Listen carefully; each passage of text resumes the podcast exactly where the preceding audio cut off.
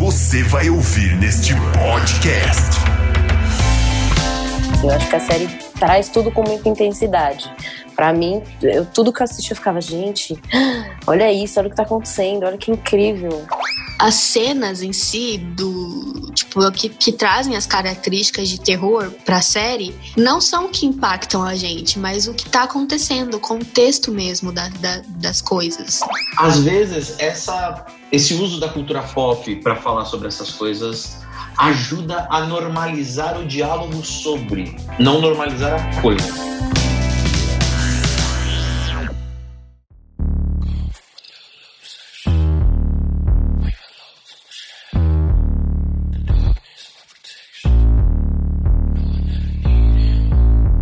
Sejam todos bem-vindos a mais um podcast da Glocal. E dessa vez nós vamos falar sobre umas coisas cabeludas, complicadas e com tentáculos. Se você está aqui, você também tem algum interesse sobre uma série chamada Lovecraft Country, que é uma série da HBO que assustou um monte de gente com e não é o monstro, não são os monstros da série que assustam a gente, meu nome é Silas Chosen, retorno aqui ao meu podcast favorito para falar sobre uma das melhores séries de 2020 e eu quero deixar espaço para minha cara companheira Carol Bertoldo. Fala galera, estamos aqui de volta mais uma vez e agora para falar de Lovecraft, que eu devo eu devo confessar que eu já tô eu já tô há uns bons meses falando dessa série no grupo da de WhatsApp que a gente tem aqui. É, a gente até fez o, o Marcos assistir e ele xingou a gente porque ele não gosta de terror. e eu levei uma, levei uma bronca ainda. Mas ó, série maravilhosa. Se você ainda não assistiu, primeiro eu digo para você sair desse podcast que vai ter um monte de spoiler. Segundo, eu digo, vai assistir, pelo amor de Deus. Você tá perdendo uma das melhores séries dos últimos anos. E também eu quero trazer uma convidada especial participando pela primeira vez do podcast da Glocal. Senhoras e senhores, com vocês, Thaís Vaz. Oi, gente, tudo bem? Meu nome é Thaís, eu tenho 27 anos, sou produtora, então eu tô sofrendo na vida e eu fico aqui, eu gosto muito, gostei muito da série. E queria saber também aí se o pessoal também ficou com medo no episódio 8, se for só eu. Se todo Você vai ouvir dormir uma semana podcast. depois. Gente, nós vamos falar disso. Eu acho que a série traz tudo com muita intensidade. Pra mim, eu, tudo que eu assisti eu ficava, gente, olha isso, olha o que tá acontecendo, olha que incrível.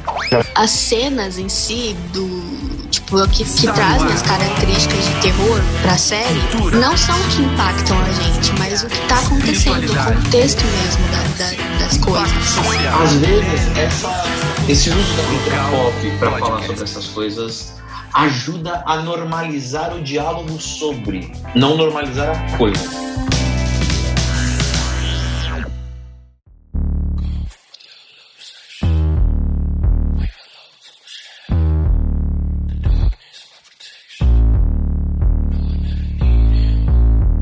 Sejam todos bem-vindos a mais um podcast da Glocal. E dessa vez nós vamos falar sobre umas coisas cabeludas, complicadas e com tentáculos. Se você está aqui, você também tem algum interesse sobre uma série chamada Lovecraft Country, que é uma série da HBO que assustou um monte de gente com e não é o monstro, não são os monstros da série que assustam a gente, meu nome é Silas Chosen, retorno aqui ao meu podcast favorito para falar sobre uma das melhores séries de 2020 e eu quero deixar espaço para minha cara companheira Carol Bertoldo. Fala galera, estamos aqui de volta mais uma vez e agora para falar de Lovecraft, que eu devo eu devo confessar que eu já tô eu já tô há uns bons meses falando dessa série no grupo da de WhatsApp que a gente tem aqui. É, a gente até fez o, o Marcos assistir e ele xingou a gente porque ele não gosta de terror. e eu levei uma, levei uma bronca ainda. Mas ó, série maravilhosa. Se você ainda não assistiu, primeiro eu digo para você sair desse podcast que vai ter um monte de spoiler. Segundo, eu digo, vai assistir, pelo amor de Deus. Você tá perdendo uma das melhores séries dos últimos anos. E também eu quero trazer uma convidada especial participando pela primeira vez do podcast da Glocal. Senhoras e senhores, com vocês, Thaís Vaz. Oi, gente, tudo bem? Meu nome é Thaís, eu tenho 27 anos, sou produtora, então eu tô sofrendo na vida e eu fico aqui, eu gosto muito, gostei muito da série e queria saber também aí se o pessoal também ficou com medo no episódio 8, se for só eu, ou se todo mundo conseguir dormir uma semana depois. Gente, nós vamos falar disso e de muito mais. Vamos lembrar o nome desse podcast é Lovecraft Country, Horror e Racismo. E a gente vai falar de tudo isso um pouco mais logo depois da vinheta. Está no ar. Cultura. Espiritualidade. Impacto social. Local Podcast.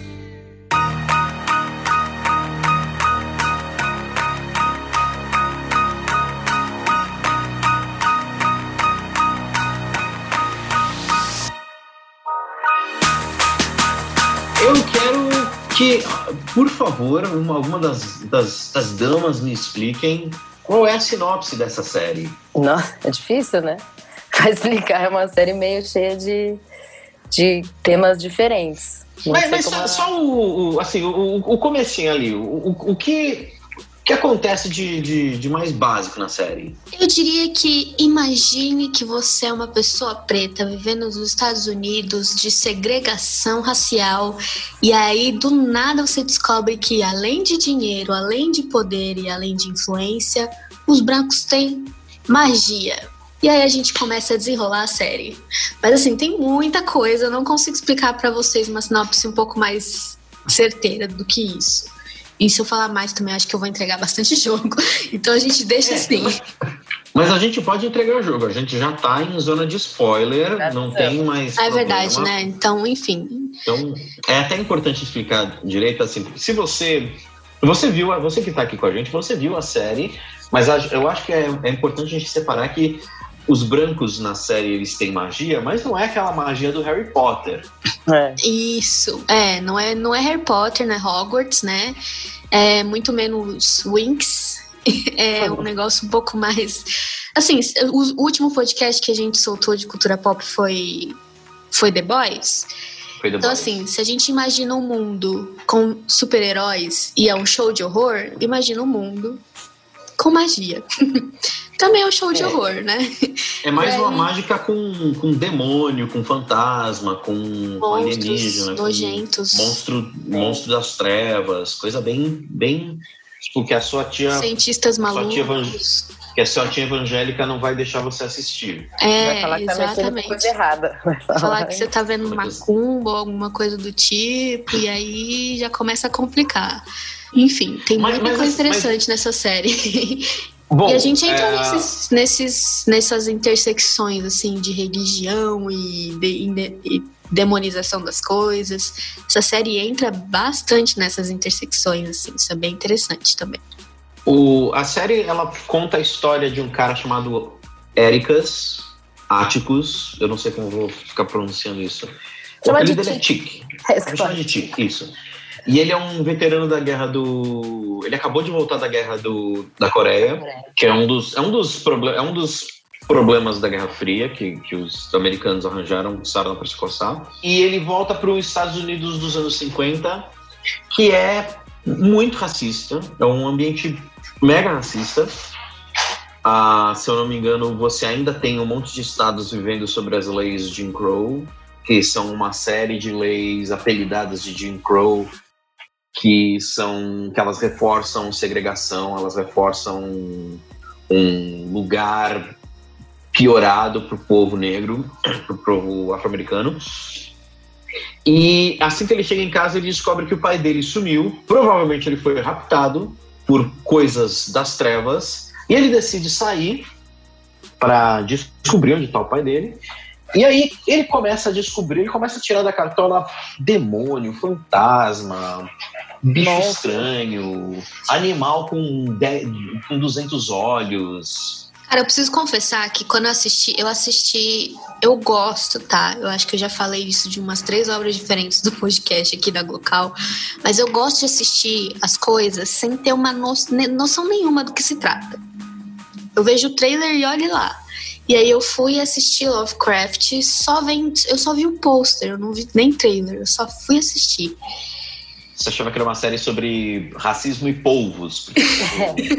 Aquele pôster você fica imaginando. Né? É.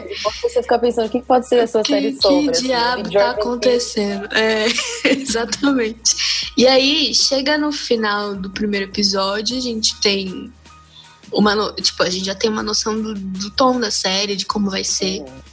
E aí chega no final do segundo episódio, eu fico, e agora? Para onde a gente vai? Porque termina o que eu diria que era um material para fazer uma temporada toda. E aí que começa, tipo, a dar o tom da série, né? Porque a gente tem o livro todo e ele rola do começo ao fim. Silas, você que leu. Isso, isso. É, eu, eu, eu li o livro no passado. A série ela pega todo, ela pega o livro inteiro, na verdade, do começo ao fim. Só que ela muda muita coisa do livro. O livro, ele quer fazer um comentário sobre racismo nos anos 50 nos Estados Unidos e toda a obra é sobre o hoje. É, ela quer fazer um comentário sobre o estado do, do, do, racismo nos Estados Unidos e como isso não melhorou nos últimos 50, 70 anos. Tem, tem que fazer aquele esforço de lembrar que os anos fazem 70 anos que os anos 50 aconteceram. É. É, desculpa se eu, eu choquei alguns dos ouvintes. Então, tipo, sim, os anos 90 fazem 30 anos, gente segura aí. E, então ele pega um monte de referências de várias coisas de terror, vários elementos de terror. E o principal que ele pega é o Lovecraft. O Lovecraft, ele é um autor do começo do século é, americano que começou a escrever um monte de coisa bastante, profundamente nihilista, profundamente de tipo não existe esperança porque o homem é a, a, a raça humana é completamente insignificante e os deuses eles querem comer o ser humano então, e os deuses são monstros terríveis que vivem no fundo do oceano controlando a, o, as direções que a raça humana segue através de influência e quem vê um monstro desses enlouquece completamente. Esse é basicamente um, um resumo bem resumido assim da obra do Lovecraft. Escreveu vários contos, livros e era inacreditavelmente racista. Até para a época ele era um pouquinho exagerado. E eles no livro eles a, a, eles sublinham muito que o, o Lovecraft era racista porque o Tick, o personagem principal, ele é muito fã de histórias de terror e de ficção científica, de Edgar Rice Burroughs e de A Princesa de Marte. Inclusive, a primeira cena da série, que é uma viagem que ele está tendo, é um pupurri de referência de ficção científica e terror do século XX. Tem Marte Ataca, tem Guerra dos Mundos, tem A Princesa de Marte, tem o Cthulhu do Lovecraft. Aí ele acorda no sonho e descobre que ele está num lugar muito pior. Ele está nos Estados Unidos dos anos 50. E, a, e, o livro, ele quer fazer. Ele pega o, o Lovecraft como o, os elementos de terror e ele quer fazer uma analogia entre isso e o horror do, do racismo.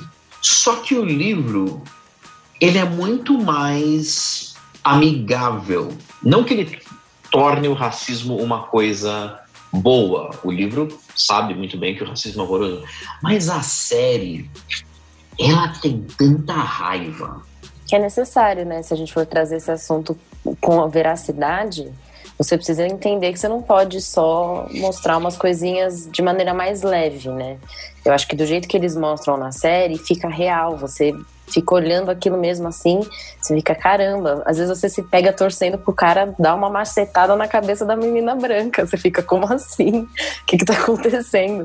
Mas é, é uma coisa que te faz viver aquilo muito com intensidade, assim. Eu acho que a série traz tudo com muita intensidade. Para mim, eu, tudo que eu assisti, eu ficava, gente, olha isso, olha o que tá acontecendo, olha que incrível.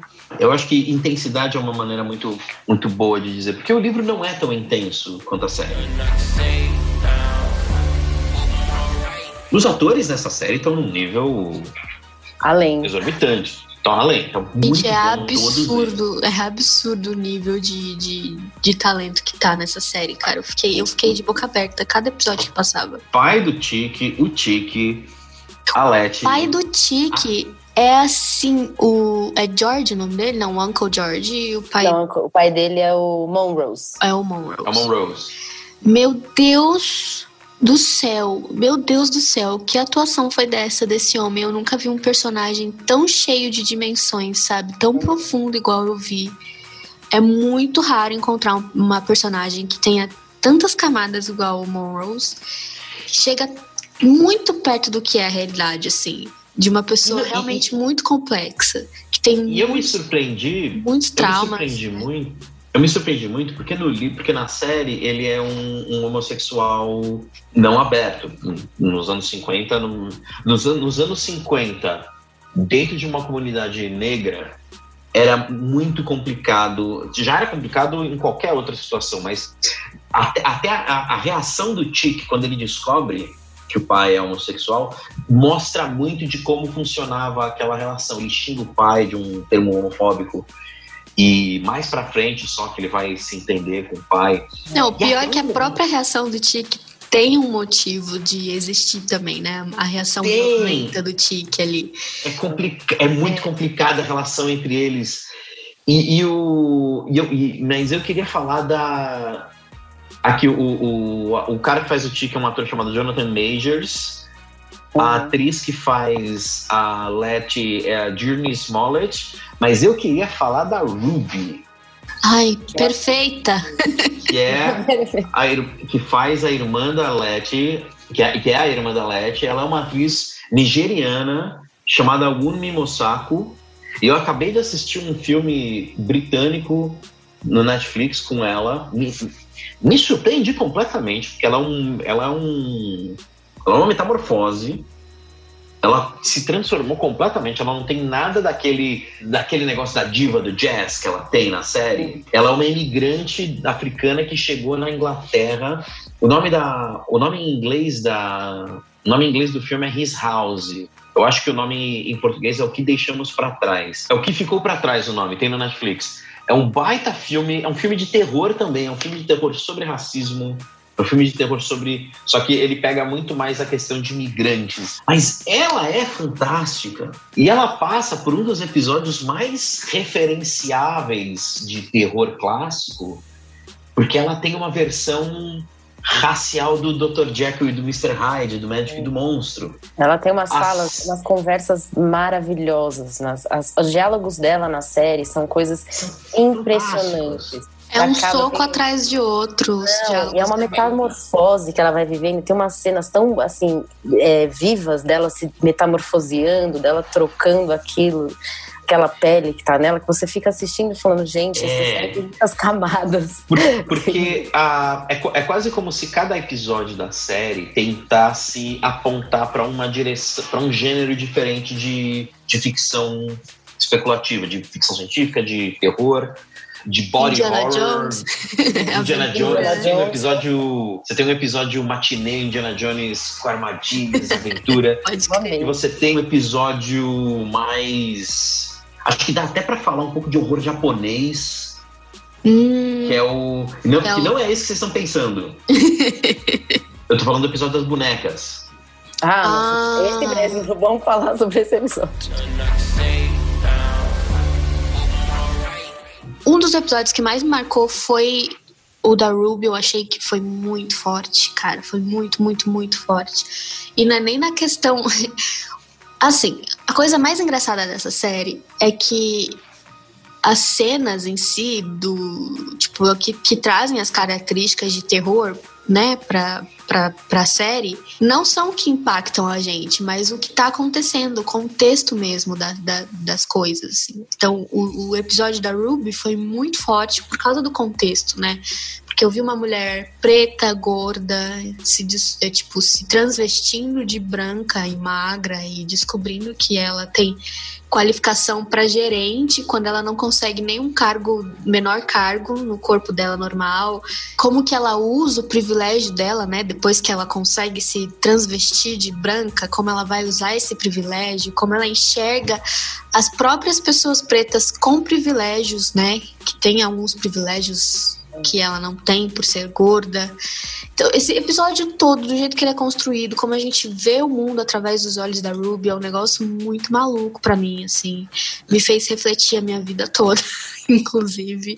Eu acho que esse, o da Hippolyta, não tem como, né, gente? Eu ia falar que, episódio... esse era o meu favorito. Nossa. Que episódio foi esse? Meu Deus Eu acho que o episódio da Hippolyta... Sabe quando é que eu vi um negócio desse? Eu acho que alguns episódios, um ou outro episódio do Watchmen, um pouco uhum. mais cedo esse ano, uhum. me deu tanto, tanto fascínio pelo que eles estão querendo construir, como eles constroem e o que eles querem dizer. Eu já tava, eu já tava amando a HBO, né? Para mim nunca critiquei depois de ah. Game of Thrones no, e aí vem um ótimo falei, HBO, nunca critiquei. É, é, por causa de Watchmen, mas aí eles chegaram com Lovecraft, foi um soco no estômago, outro na cara, e depois, de repente, um no queixo. É, é incrível, a série é incrível. Assim. Eu consigo afirmar com muita convicção, com tranquilidade, como diria Renan, né, do, do Choque de Cultura, posso afirmar com tranquilidade que é uma das melhores séries que eu vi, assim, nos últimos anos. Um outro episódio que me marcou muito, mas assim, que foi o único episódio que me, do, me deu arrepio, tipo, de emoção, não arrepio de filme, mas de, de filme, de medo, mas arrepio de emoção mesmo. Foi o terceiro episódio da mansão a, a cena que ela que a Letty dá as mãos com os fantasmas que estão ali na mansão, né? Essa cena foi muito forte para mim, assim. É porque é uma marca forte. forte. de ancestralidade. Aquilo ali de você estar tá com seus ancestrais, é uma coisa muito forte que e tem. E de resistência, né? Resistência. E aí eu, Total. nossa, eu fiquei arrepiada a cena toda, assim. Foi um negócio. Eu fui depois eu fui até pesquisar e aquelas coisas que elas estão falando é em crioulo que é uma língua africana, é uma língua que é tudo, ainda mais tem aquilo mais forte, né, dentro daquele episódio, muito é muito forte, assim, eu fiquei muito. Por isso que a gente tem que chamar especialista. Exato. gente que faz que a lição de casa, né? Mas é, eu fiquei muito emocionada nesse episódio também, mexeu muito comigo. Esse e o da Hippolyta, que pra mim foi foi uma coisa assim de você dela se percebendo mulher, assim, dela entendendo o que era, porque ela aquela coisa da mulher dos anos 50 que casa, já tem filho, a coisa que não, não dá nem tempo de você pensar muito o que você quer da sua vida. E aquele episódio é um episódio para ela pensar o que ela quer da vida dela. Ela quer, eu quero me descobrir como mulher, eu quero dançar com a Josephine Becker, que é um dos maiores nomes também, cheio de referência essa série. E aí ela vai e no final ela descobre que ela quer ser mesmo a mãe da filha dela, assim, é muito bonito, assim, você vê tudo. E as referências, para mim, até afrofuturísticas, né, naquela é, série. Então, eu ia falar isso, eu não sei se a gente vai falar do episódio dela mais pra frente, ou se a gente já engata aqui, eu acho que, assim, a série toda traz muitas referências legais, assim, de cultura negra, né, norte-americana. É, referências que a gente não conseguiria pegar aqui com muita facilidade, porque elas são bem específicas, né? Tipo, eu acho que, eu, que foi o que, eu mais, o que eu mais gostei das referências da série, que elas não são óbvias. Você tem que parar para pesquisar mesmo, para entender o que, que era aquilo ali. E, e, e, trouxe algumas referências que eu gostei muito de, de conhecer. E uma das coisas que me deixou mais claro é que realmente o, o povo preto, né, antes do, do rock and roll ser conhecido como rock and roll, o preto já fazia, sabe? É, então, assim, isso trouxe muito forte para mim nessa série. Uma das referências que eu mais gostei foi, nesse episódio da, da, da Hipólita em específico, foi a Bessie, né, que foi a primeira mulher negra cruzando os Estados Unidos de moto. Eu ela amei essa cena. Assim, eu achei ela maravilhoso. Aparece, ela. É, muito rapidinho, elas se olham. É, é muito sensacional essa cena. É, eu amei essa referência, eu amei é, conhecer a história da Bessie. E um outro que eu fiquei, tipo, meu Deus do céu, eu fiquei umas duas semanas só pensando nessa referência, que é Sun Ra. Não sei se vocês pegaram ela. Mas é um músico, né? Afro, afrofuturista que ele já tinha essa coisa meio David Bowie antes do David, bem antes do David Bowie aparecer, sabe? E aí foi bem forte, assim, pra, pra mim, tipo, o quanto que realmente muitas das coisas que a gente hoje endeusa, é, o povo preto já fazia muitos anos antes, muitos anos antes. É. E até me fez, me fez repensar algumas coisas, assim. Eu, eu amo bossa nova. E aí eu fiquei tipo, cara, a bossa é um. quase que uma. Eu não quero ser muito polêmica aqui, né? Mas. A bossa é um pouco de apropriação do samba, né? Da favela, do morro. E aí eu fiquei aqui só pensando na minha vida, nos meus gostos musicais. Eu acho legal a gente ter essas referências claras. Eu acho que seria muito legal a gente ter uma obra brasileira que trouxesse essas referências brasileiras, né? Do, do povo preto brasileiro, que seria sensacional também. Eu gostei bastante do episódio dos fantasmas, porque me chamou bastante atenção, assim, em específico, o, o episódio dos fantasmas. Eu tive uns dois momentos, uns dois ou três momentos de fascínio, de que eu estava vendo uma coisa grandiosa acontecer naquela série. E um dos momentos foi no episódio dos fantasmas e todos esses momentos têm a ver com mudanças que eles fizeram do, do livro. Porque, como eu estava falando, o livro ele é muito menos combativo. Eu acho que esse é um termo mais apropriado. O livro ele é muito menos combativo. Ele mostra que os brancos racistas dos Estados Unidos nos anos 50 eram terríveis, vilões, malditos, babacas. É, o livro não tem problema nenhum em matar eles das maneiras mais criativas possíveis, assim como a série é uma série violentíssima pra caramba, mas por exemplo, o fantasma na casa fica amigo da Letty, o fantasma do branco racista. No livro, ele, eles ficam amigos. Enquanto no, na série, ela extermina o fantasma de primeira. Naquele episódio, ela manda ele pro quinto dos infernos. Tanto que quando eu vi que aqueles invasores que a casa, entre aspas, matou aqueles invasores, eu achei estranho porque no livro quem, quem afugenta invasores é o fantasma, que começa a gostar mais da Letty, achar a Letty uma pessoa bacana. Só que na série a gente tá falando de um Dr. Mengele, cara que fez umas experiências bizarras. Não dá para esse cara ser amigo de ninguém. E a série fala: não, não essa não é uma série para fazer amigos. Essa série não quer fazer amigos. Não quer falar, ah, branco racista, vem me dar um abraço, é um momento de cura. Não, é um momento de explodir. E nesse episódio tem a cena da cruz, que é uma coisa que me ofende você usar o, o, o, o símbolo cristão para comunicar uma coisa tão pavorosamente diabólica como o que uma cruz queimando na frente da casa habitada por negros significa. E naquele momento, Le, é, no, no, na série, ela, a Letty ela é uma moça de um bairro negro de a cidade de Chicago, se eu não me engano. Sim, é Onde Chicago. Ele, é Chicago, né? E ela consegue comprar uma casa numa vizinhança branca.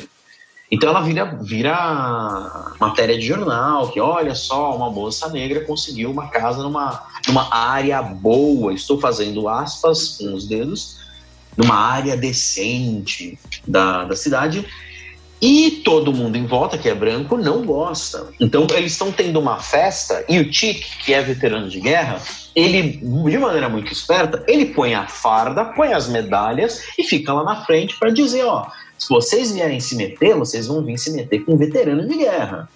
E os Estados Unidos, eles respeitam pra caramba veterano de guerra. E isso não é suficiente, porque eles estão lá dentro da. Eles estão tendo uma festa de, de, de boas-vindas para todo mundo. Ela transforma, ela transforma a casa meio que num cortiço, meio que numa casa de abrigo para famílias negras. Então ela está tendo meio que uma festa de abertura. Abre a janela, de repente tem uma cruz queimando na frente da casa, que é uma é um cartão de visitas da Ku Klux Klan. Que é uma, uma, é um, é uma coisa que significa, olha, nós queremos matar todo mundo que está aí dentro. E a Letty, naquele momento, você vê na cara dela que ela fala assim, isso eu não vou admitir. Vocês estão buzinando há dias, vocês estão infernizando a nossa vida, e eu entendo, eu não posso fazer nada porque eu sou negra e porque esse país não, tá, não me dá os meus direitos, eu não posso fazer nada. Mas isso eu não vou admitir. E ela transmite isso com a cara dela. É uma jura de morte, né? É uma jura de morte, exatamente. Mas ela não tá se preocupando com o perigo. Ela tá ofendida. Ela tá como vocês ousam, como vocês ousam ameaçar as minhas crianças. Então ela pega um taco de beisebol e aí você sabe que, que não vai ficar bom. Que ela tá com muita fúria nos olhos.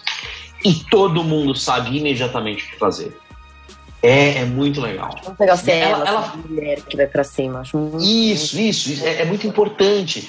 Ela lidera isso. E ela vira para todo. E, e ela não fala assim: olha, você faz isso, você faz isso. Não, todo mundo sabe o que fazer.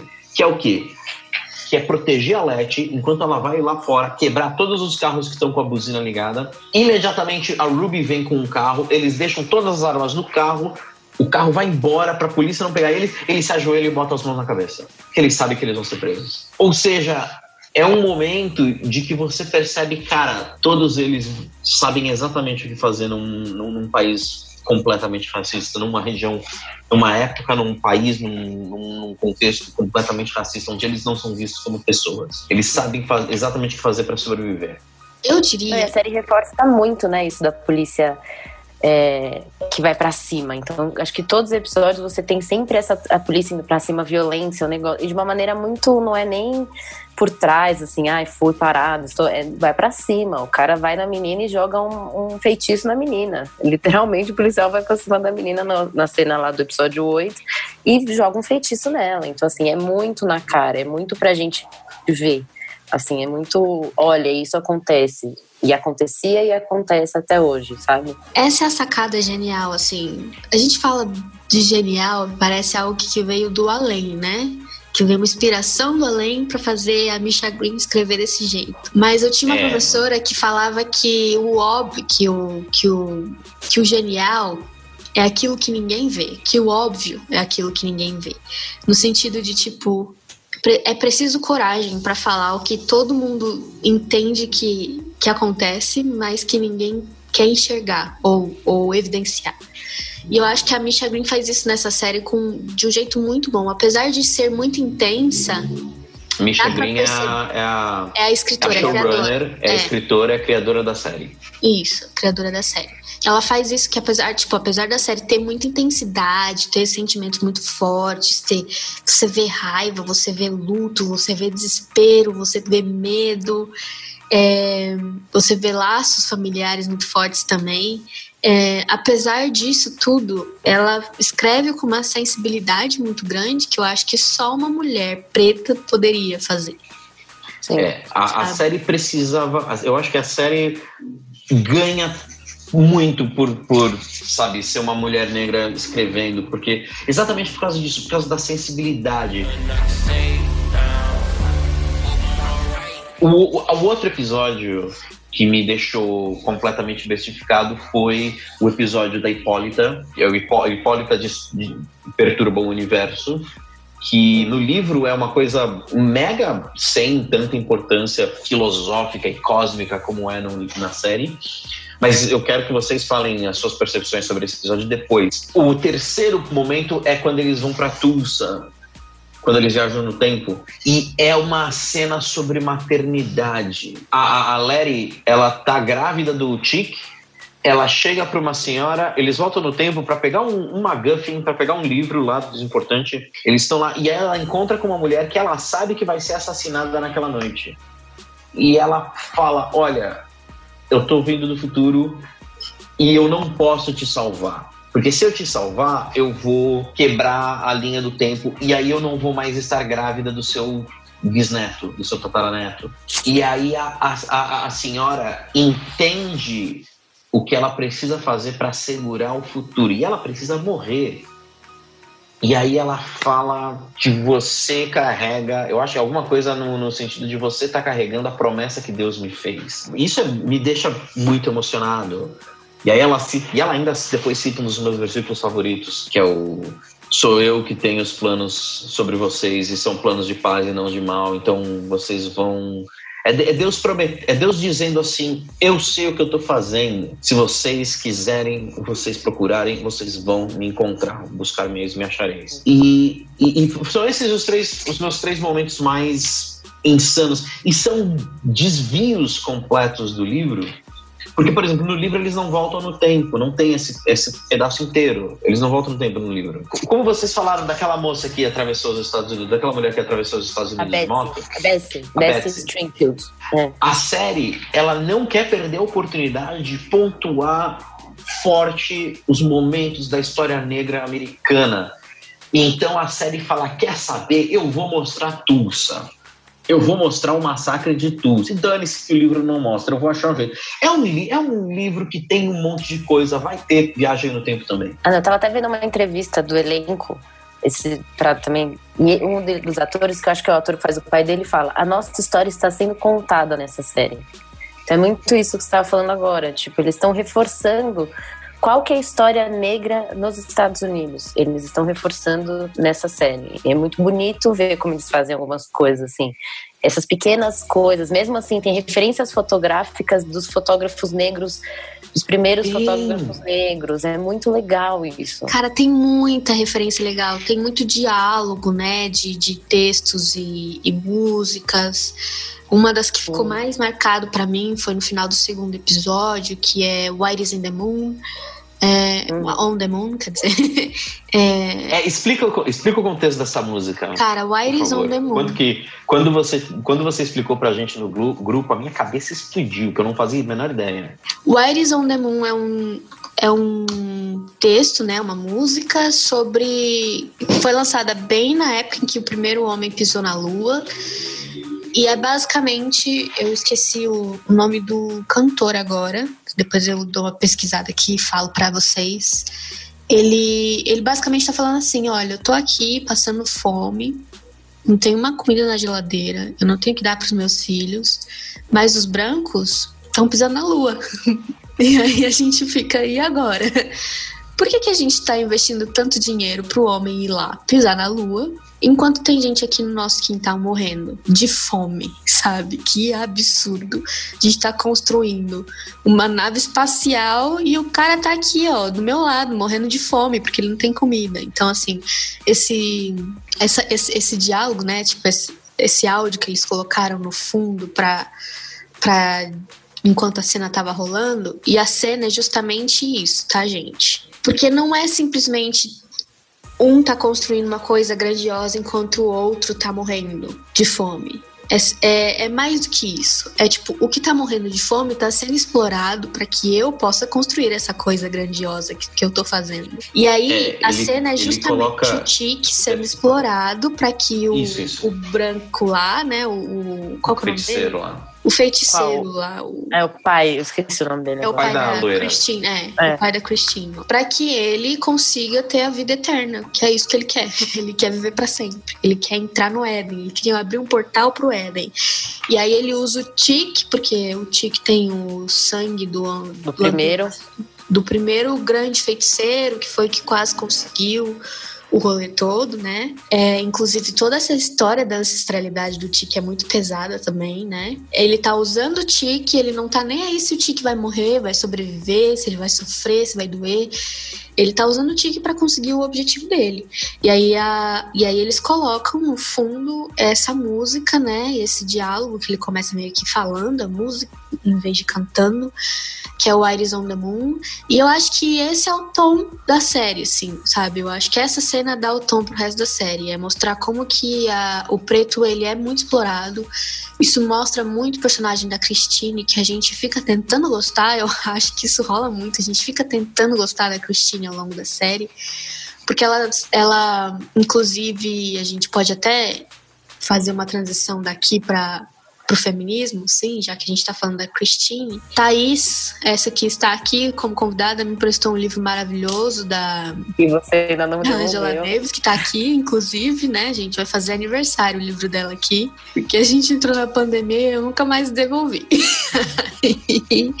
é, mas esse livro é muito, é muito importante, assim, foi muito importante para minha percepção do personagem da Christine em, em específico, que ela é uma mulher branca No livro, eu acredito que ela seja um homem, né, Sila, se eu não me No livro, ela, no, no livro, livro, o personagem é um dela é um homem. É, o personagem dela é um homem. Mas na série ela é uma mulher. Ela é uma mulher que manja muito de magia, mas que ela teve que aprender pelos escanteios. Ela é branca, loira, ela tem todos os privilégios de uma pessoa branca. Ela mora em castelo, tem as melhores roupas, os melhores carros, dinheiro. Mas ela não pode entrar pro clubinho, porque ela é mulher. então ela fica no escanteio. E aí ela dá os seus pulos para aprender, né? Por uma questão até vingativa mesmo. Eu vejo muita vingança no personagem dela de ter sido deixado para fora ela quer alcançar o que o pai jamais conseguiu e ela tem plena convicção de que ela vai conseguir, porque para ela o pai dela foi burro em algumas questões até. Ela planeja tintim por tintim para conseguir a vida eterna e o plano dela vai dando certo ao longo da série, né? Só que ela se conecta com os personagens, tipo, pretos de um jeito que o pai dela jamais se conectou, porque para ele, ele não, não eram nem seres humanos. Só que ela usa do discurso de excluída, de minoria, para se aproximar do Tic, para se aproximar da Leti. Só que aí ela leva na cara, né? Porque a Leti não dá moral para ela. E aí ela se aproxima da Ruby, e aí ela tem uma relação amorosa com a Ruby. E aí chega no final, ela faz a mesma coisa com todo mundo por mais que ela tenha se envolvido emocionalmente com, com, a, com, com os personagens pretos, né? Ela ainda vê eles como algo, tipo, como um degrau para ela alcançar o objetivo final dela. E, e, aí tem uma outra diferença de, que, o, que a série tem do livro, que salienta mais ainda aquela coisa da série não tá lá para fazer amigos. A, a série é uma série legitimamente com raiva. O personagem da Christine, Cristina, no livro, é, é, o personagem dela sobrevive. Eles simplesmente fazem um feitiço, os protagonistas, eles fazem um feitiço que expulsam o cara da região deles, ele nunca mais vai poder atormentar eles. Na série, eles deixam a Cristina viva, vem a adolescente e arranca é. o pescoço dela. E fala, ó, oh, essa galera não aprende mesmo, né? Tem que matar. Maravilhosa, inclusive. Tem que, dar, tem que ser morte matada. Tem, tem porque que acabar. Porque senão ela vai voltar. Porque senão ela vai vir atrás. É, então, eu queria terminar aqui, linkar com o livro da Angela Davis, justamente porque tem um trecho lá, na verdade isso acontece ao longo do livro, né? Se você vai ler, você vai ver que ela vai trazendo esses exemplos ao longo do livro.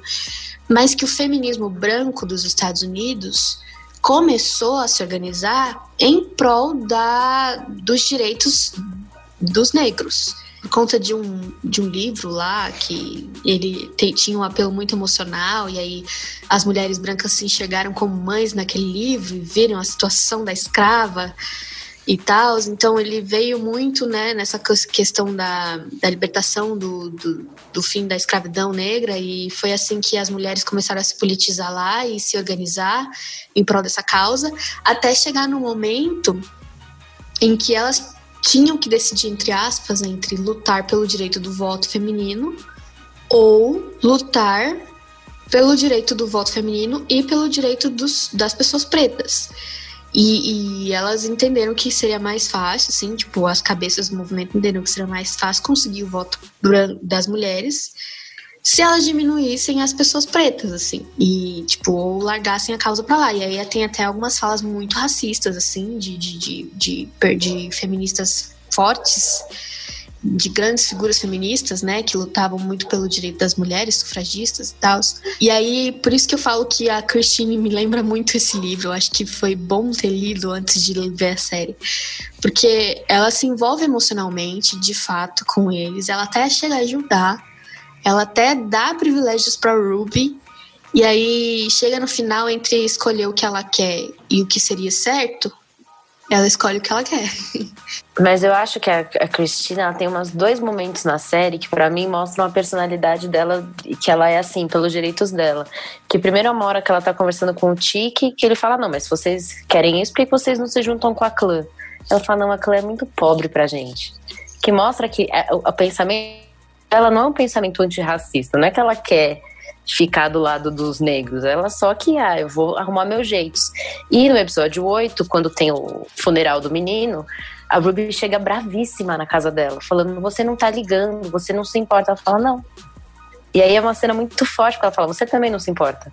E ela começa a discutir com a, com a Ruby, porque a Ruby também não tá lá. Então ela é uma personagem que, por mais que ela tenha todo esse apelo de, ah, eu vou ficar do lado dos pretos, eu vou ficar isso, ela desde o começo se mostra que, assim, a minha cabeça, as minhas ideias, é o meu pensamento. Então é muito forte isso para mim.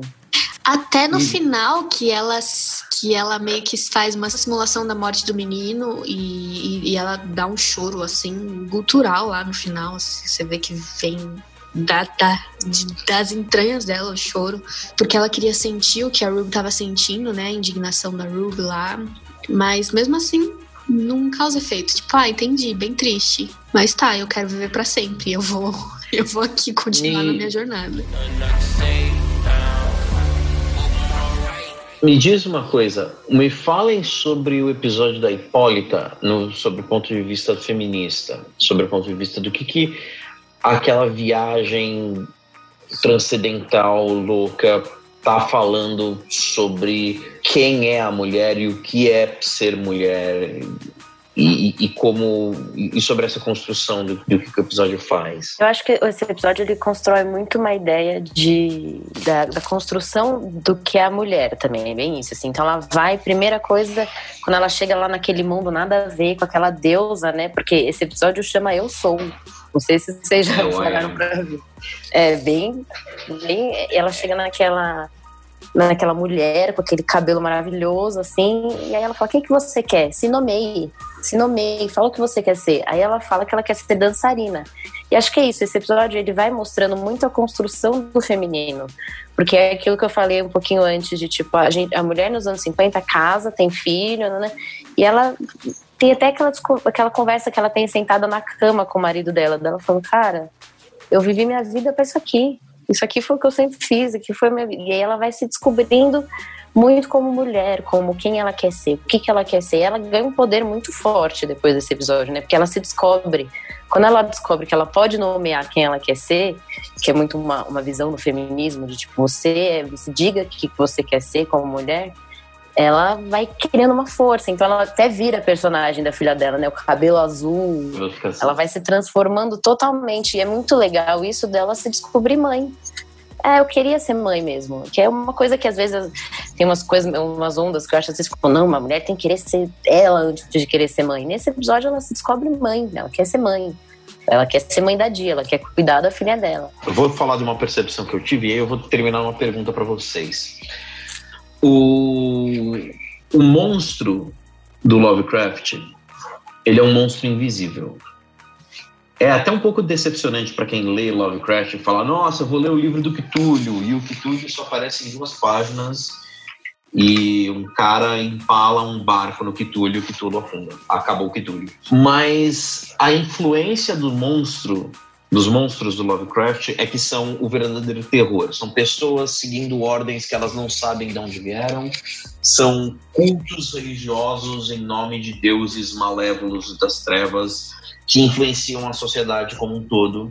Seres incrivelmente poderosos que estão nas profundezas criando efeitos para as pessoas normais. Eu não consigo deixar de ver que a série, o monstro da série é o racismo e que o racismo ele funciona exatamente dessa forma. Tem alguma coisa na profundeza da alma humana que, que é, é difícil você dizer, nossa, olha lá, olha a forma que isso tem dentro da nossa alma. Só que a gente vê perfeitamente os efeitos. E eu queria perguntar o que vocês acham de, de, de quando algum diretor, alguma diretora, roteiristas e produtores e artistas, eles apresentam o ponto de vista deles como pessoas negras, como artistas, como vozes negras, e falam sobre o racismo de um ponto no, com uma linguagem pop, no sentido de que, por exemplo, estamos falando aqui de, um, de uma história de terror e ficção científica.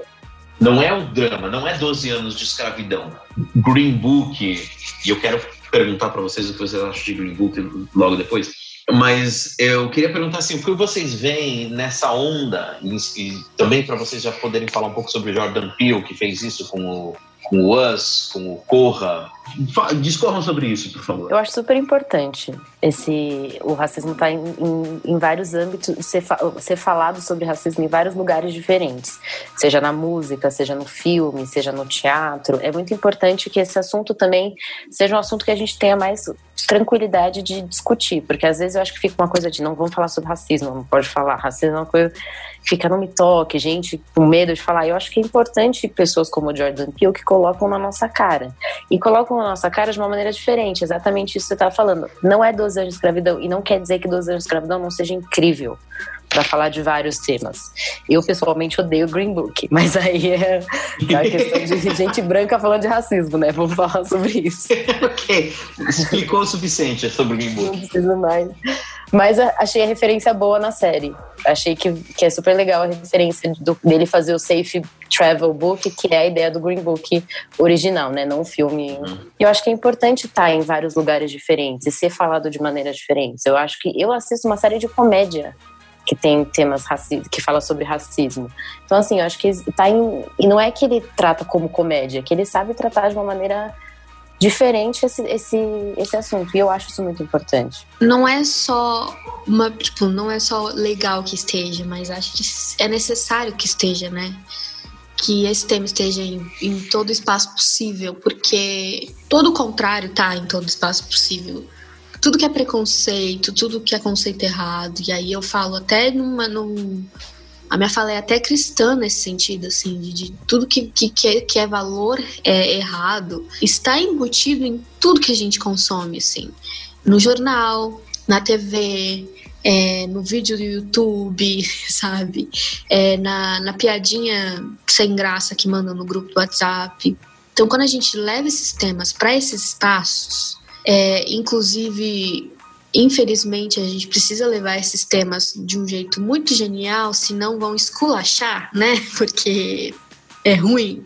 Porque, ai, militaram aqui num negócio que não era para militar, e aí ficou ruim. E aí, se você não traz de um jeito genial essas pautas, esculacham a obra, enfim. A gente não tem. É, quando a gente fala de feminismo, de racismo, a gente não tem direito nem de ser mediano, né? Tem que ser genial, pra cima. Mas aí já é uma outra discussão. Mas eu acho que sim, a gente precisa ter esses assuntos é, embutidos em tudo que a gente faz, assim, tudo que a gente fala. Porque eu vi um no Twitter esses dias, é, com tudo que tem acontecido, um, um, um, moço que é cientista, ele postou a opinião dele a respeito de, de alguns acontecimentos. E aí uma pessoa comentou cara, eu te sigo porque você é cientista, porque você fala com sobre, sabe, coisas técnicas sobre isso. E aí ele respondeu com a seguinte frase: Antes de ser cientista, eu sou um homem preto. Ponto. E eu fico, pronto, sabe? Precisa falar mais alguma coisa? Não, é isso tudo, toda essa questão da, da do racismo, da, do, do, machismo, sabe, da misoginia, da todas essas coisas ruins, elas estão embutidas na nossa cultura no geral.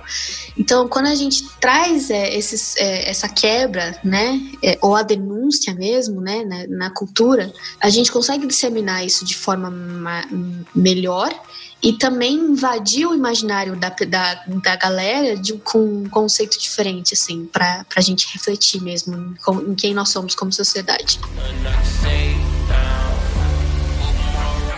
Tem uma coisa que a Thaís, na verdade você tocou no assunto também, Carol, e a Thaís, ela falou sobre um, uma coisa que um apresentador americano falou sobre a importância de poder dialogar sobre esses assuntos. É, ele é uma, o nome dele é Trevor, Trevor Noah, ele é um comediante, apresentador de talk show. E perguntaram para ele, e ele é sul-africano, e ele trabalha nos Estados Unidos. E perguntaram para ele do, do que, que você sente falta lá da África do Sul que você não tem aqui nos Estados Unidos. E aí ele fala a conversa sobre o racismo, porque como a Carol mencionou, para muita gente, você tocar no assunto do racismo é ah, lá vai vocês de novo querendo falar sobre racismo. É um tabu. E nos Estados Unidos é mais tabu ainda. Você vai falar sobre racismo, o, o, Trevor Noah ele até brinca que você fala sobre racismo, todos os brancos da sala imediatamente ficam. Não fui eu. Eu não escravizei ninguém. Imediatamente todo mundo vai, calma, não, não fui eu. E ele fala, calma, cara, não é sobre isso. E, e ele fala que na África do Sul passou por um processo onde a população foi obrigada a conversar sobre racismo. Tirou o band-aid, sabe? Tornou o diálogo sobre isso uma coisa normal.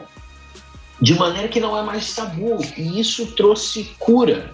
E eu, o que vocês falaram me lembrou isso porque, às vezes, essa, esse uso da cultura pop para falar sobre essas coisas ajuda a normalizar o diálogo sobre, não normalizar a coisa. Tem mais dois, duas coisas que eu queria tocar. E a primeira delas é o que vocês acham sobre a retratação do cristianismo na série? Que, o que a série fala, ela não fala tanto, afinal é uma série sobre demônios e uma mulher usando um salto alto para fazer coisas que normalmente não se fazem com um salto alto. E tentáculos e demônios e mas a série tem um, algumas cenas onde ela usa o cristianismo de uma forma eu não, eu não eu não consigo dizer não sei se é apropriado dizer que ela usa de uma forma positiva mas ela usa de uma forma apropriada. Ela usa de uma forma real né? Eu acho que essa ela usa de uma forma real é, ele tá muito forte na, no personagem da Letty, né? Eu acho que Isso, esse é o personagem exatamente. mais forte. Ele também tá muito forte na questão da, dos brancos, né, com a cruz e as ameaças. Então, por isso que eu falo que ele trata o cristianismo de uma forma real, porque o cristianismo ele ele vira as pessoas distorcem as coisas e usam como justificativa ser de Cristo, ser de Jesus para certas coisas, né, que não tem nada a ver com a Bíblia e com o Evangelho. Eu gosto do jeito que ele é retratado no, que, no quesito ali do personagem da Leti, porque o cristianismo protestante, principalmente lá nos Estados Unidos, ele tem ele é muito forte culturalmente na comunidade preta, né, na comunidade negra lá. É, então, o jeito que ele que isso é retratado na LET é muito interessante, porque mostra que uma, obviamente, depois você descobre que existe mágica em monstros e outras coisas, você tem, no mínimo, uma crise existencial, né? Vai reler algumas coisas ali da Bíblia com um pouquinho mais de. Exato. De, de, de, e, é, e eu, eu posso dizer que eu até fiquei surpresa lá no final da série quando eu vejo a Leti no, na igreja. É, e quando ela pede pro, pro Tiki se batizar, mesmo que ele não acredite, né? É, porque ela sabe que ele tá indo se sacrificar e ela quer que pelo menos ele tenha, sei lá, é, é questão de fé mesmo. Ela tem essa fé, é cultural, tá na identidade dela, né? Na identidade da comunidade ali. Por um momento ela nega, né? Porque ela entra numa crise, então ela acaba negando a fé dela né, tipo, pelo menos questionando algumas coisas. Isso mostra muito forte como que ela é bem bitolada, assim, lá no primeiro episódio, no segundo episódio, que ela tem aquele que rola aquele pesadelo lá com o Tiki, que na verdade é um é um feitiço lá que os caras jogaram neles para entretenimento. Quando o Tiki vai para cima dela, ela vê uma cobra, né, que é o símbolo do, do do que convenceu a mulher a pecar na Bíblia, né? Então tem muito forte isso nela, de como isso tá impregnado nela, das coisas que ela acha que ela deve, que ela não deve fazer. Mas no final ela entende como fé, como, como crença, tipo, ela, ela meio que supera algumas coisas, algumas que, alguns questionamentos, e ela chega à conclusão de que ela acredita. Ela acredita em Deus, acredita em Jesus e ela consegue seguir com a fé dela. E até no, no episódio dos fantasmas, ela, ela faz uma roda, ela pega na mão dos fantasmas, vira uma roda de oração ali, um negócio muito louco, que mostra também muito daquilo que eu tava falando lá no começo, da intersecção do que é religião e do que a gente demoniza aqui no Brasil. É, muito do que é da cultura negra a gente vai absorvendo no cristianismo também, então é, o jeito que isso foi retratado na série, no personagem da Letty em específico, eu achei muito legal. É isso, eu gosto. Eu acho muito louco também a ideia deles chamarem os filhos de Adão, né? Aquela coisa deles estão indo atrás do paraíso, eles estão indo atrás da eternidade. E tudo é naquela coisa de a gente precisa chegar no paraíso. Eu fiquei muito intrigada com isso quando eu tava assistindo a série. De tipo, ele, ele usa muito alguns versículos, né, para falar de Gênesis. Tem várias horas que ele fala e Deus nomeou os, os Adão nomeou os, os animais, então eu quero voltar para o meu paraíso. Eu acho isso muito diferente numa série que traz muitas coisas, né? Então, é ele, ele, ele, traz muita coisa, traz desde a religiosidade da Leti e do, dos caras brancos, assim. É, na, na, verdade, você vê que como, como a, a, Carol falou um negócio que eu achei fantástico, porque do, do mesmo jeito que você vê a, a religiosidade do cara branco como algo que, algo que ele possa roubar. Ele ele quer a religião porque ela é uma ferramenta. Para Leti, a religião é uma identidade. Ela não pode negar a identidade dela. Ela viu demônio, ela viu fantasma, ela viu monstro com mil, mil olhos, ela viu, a gente nem falou ainda, mas ela viu o que quer que aquela coreana seja. Eu não sei. Ah, tem muita coisa errada naquele episódio da, da Coreia. Tem umas cenas ali naquele episódio que você quer sair da sala. Sim. Que é desconfortável de todas as maneiras possíveis e imaginadas. E depois de ver tudo aquilo, ela ainda fala não, porque Jesus Cristo é o Senhor. E ela, e ela ainda ora junto com a mulher que está morrendo, porque a mulher acreditou na promessa de Deus. E é muito louco você pensar nessa questão de que Jesus prometeu: você vai ser liberto. Jesus promete para o negro: você vai ser liberto. Do mesmo jeito que Deus prometeu para o hebreu escravo: você vai ser liberto e você vai ter a terra prometida, que é o que o Martin Luther King fala várias vezes, inclusive, se eu não me engano, no último discurso dele, ele faz uma referência muito forte a isso. Você, nós vamos chegar na Terra Prometida. Eu, eu, eu li o livro do Obama que saiu agora. O Obama ele, fa, ele fala muito do livro, no livro sobre a relação dele com, com o cristianismo, com figuras pastorais, com, com pastores. E, a, e, alguém chega para ele, eu não lembro quem no livro, é um livro de 800 páginas, não, não dá para lembrar tudo é, ele, alguém fala para ele assim de que olha você é da geração de Josué e o Martin Luther King era da geração de Moisés. Martin Luther King viu a Terra Prometida lá de cima e você entrou na Terra Prometida. Obama virou presidente. Não, não... E, e, me, e, mesmo assim a Terra Prometida é cheia de racista, aparentemente. Essa questão de, de que assim que o, que, que o povo negro se libertou da escravidão, o povo negro inventou o avô da música gospel. O povo negro ele abraçou o evangelho. Eles olharam para o povo hebreu saindo da, da terra do Egito e falaram: Eu quero esse Deus que promete isso. Eu não quero o Deus do meu escravo, do, do meu senhor de escravo que diz que eu tenho que respeitar ele porque ele é um monstro sociopata. Quero esse Deus aqui. E eles se abraçaram com uma força. É maravilhoso que a mensagem da Bíblia, a mensagem de Jesus, consegue criar esses efeitos através dos tempos e modificar a sociedade dessa maneira, de, de, sabe, de que a pessoa que não tem direito nenhum, ela não tem esperança nenhuma, ela encontra alguma coisa ali naquele livro, naquela mensagem.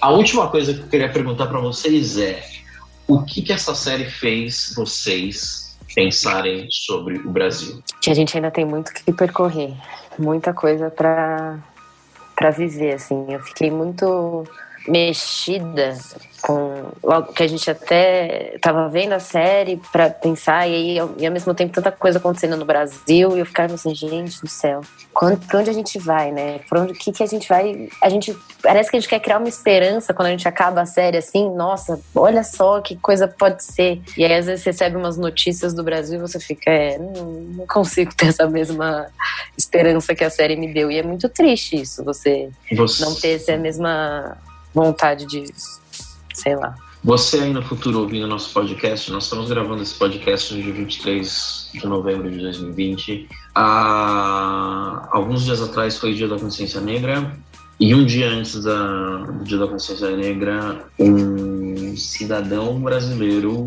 foi espancado até a morte dentro de um supermercado Carrefour não há maneira nenhuma de entender isso como uma atitude, um crime, de, um crime racial. Hoje eu vi uma foto de uma, eu não sei outra palavra a não ser dizer molecada, colocando uma, uma, uma um lençol, uma, uma faixa em cima de uma ponte dizendo vidas brancas importam numa estrada aqui em São Paulo.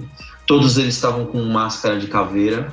Isso me fez, isso me tocou de uma maneira muito horrorosa. Isso me fez pensar de tipo de que a perversidade da pessoa que tem privilégio não tem fim.